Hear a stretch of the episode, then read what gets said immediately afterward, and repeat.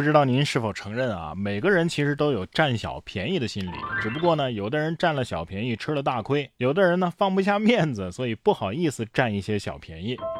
但架不住有的人他脸皮就是更厚一些啊！近日上海的一个女子就在超市拿试吃当免费午饭，引发网络热议。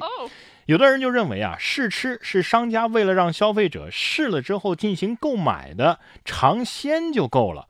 但是也有人觉得，既然试吃是商家主动提供的免费的服务，那吃多少买不买都是合理的。的确啊，这这不违规也不违法，就是抹不开面子，你知道吗？只要脸皮够厚，那在手机店里试玩手机还可以上分一整天呢，是不是？我不知道别人怎么样啊，反正我是拉不下这个脸来的啊。而且像我等社恐者，看到店员端着试吃的食品，主动的让我试吃，我都得躲着走。下面这位倒是也是躲着走，但是他躲着走啊，是为了占便宜，而且这个便宜啊占的有点过了，有违法嫌疑。说十二月七号在安徽滁州，一个男子洗澡、按摩、过夜之后，为了逃单，趁营业员睡着了，手脚并用爬着跑出了洗浴中心。该洗浴中心的负责人李先生表示啊，你没钱，你哪怕撒个谎呢，是不是？你这种行为太丢人了，希望各个商家注意。目前，该洗浴中心已经报了警。爬出去，来的时候还是两条腿儿，出去的时候四条腿了，是吧？为了几百块钱都放弃直立行走了。不过由此可见，这家店的按摩确实很见效。你看，都按出蛤蟆功了。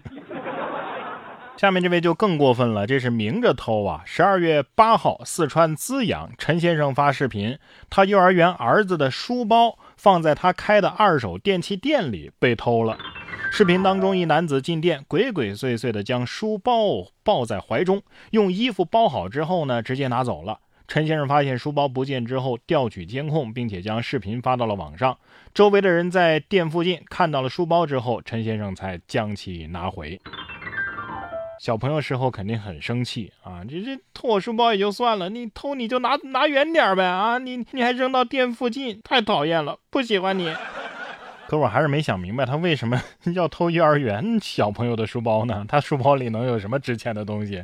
这是小偷刚入行，在新手村刷经验。高年级的小朋友得说了，你偷幼儿园的算什么本事？有能耐偷我的呀？偷东西的小偷自然有警察管，但是万万没想到，辅导作业这事儿警察也给管了。十二月八号，安徽阜阳的一个小男孩就走进了临泉公安谭鹏派出所的值班室。原来，男孩放学之后啊，一直等不到家长来接，就走进了派出所求助。民警联系上了男孩的奶奶。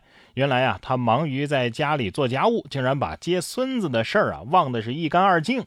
在等待家长的二十分钟时间里呢，民警轮流给男孩辅导作业。男孩离开的时候，当天的作业啊已经顺利完成了。二十分钟就搞定了家庭作业，这这比在家里做作业效率高多了呀！估计是孩子看到了警察叔叔腰间明晃晃的手镯了。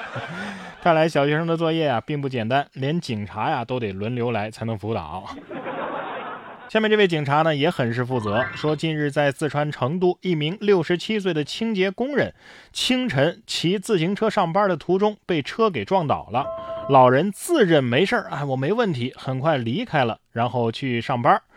这个成都市公安局天府新区分局交警支队的民警周良赶到现场之后啊，凭借经验断定老人不可能像他说的没问题。辗转寻找之后啊，终于在工地找到了老人。但是老人这个时候仍然坚持说自己没事儿。但是在反复的劝说之后，老人被送往了医院。在送医途中就出现了出血和癫痫的症状，好在抢救及时，目前生命体征已经平稳。交警是好人，老人也是好人，好人啊就该一生平安。我看了那车啊，车都撞出那么大一个坑，还说没事儿，大爷你也不能把自己当超人呐。不过像这种自己都感觉不出来的受伤，应该是内伤吧？看来这武侠小说里的内伤是真实存在的呀。接下来要说的这个小男孩呢，挖个鼻孔还把自己挖出了内伤了。说长沙的一个五岁的男孩经常挖鼻孔，最近就出现了反复高烧、面部红肿，像奥特曼一样的症状。那么经过诊断之后呢，男孩因为挖鼻孔导致细菌感染，患上了蜂窝组织炎。医生提醒啊，这鼻根两侧以及口腔区，这是危险三角区，一旦损伤可能会导致颅内感染，所以别再这么挖鼻孔了。虽然，但是我看了照片啊，这跟奥特曼有啥关系啊？奥特曼没有鼻孔啊！而且啊，我建议别说这种挖鼻孔会变成奥特曼，那样有不少人可能都要拼命的挖。虽说这挖鼻孔啊可能有危险，但是挖鼻孔确实挺爽啊！挖鼻孔、掏耳朵、挤痘痘，我能活到现在也算是命硬啊！下面这位虽然不是奥特曼，但是呢也有超人的能力。十二月十号，湖北武汉一位快递小哥徒手爬楼啊，救下了一家三口。小哥低调的离场的时候，被阿姨围住，要求露脸。救人的快递小哥叫张玉，曾经在武警部队服役。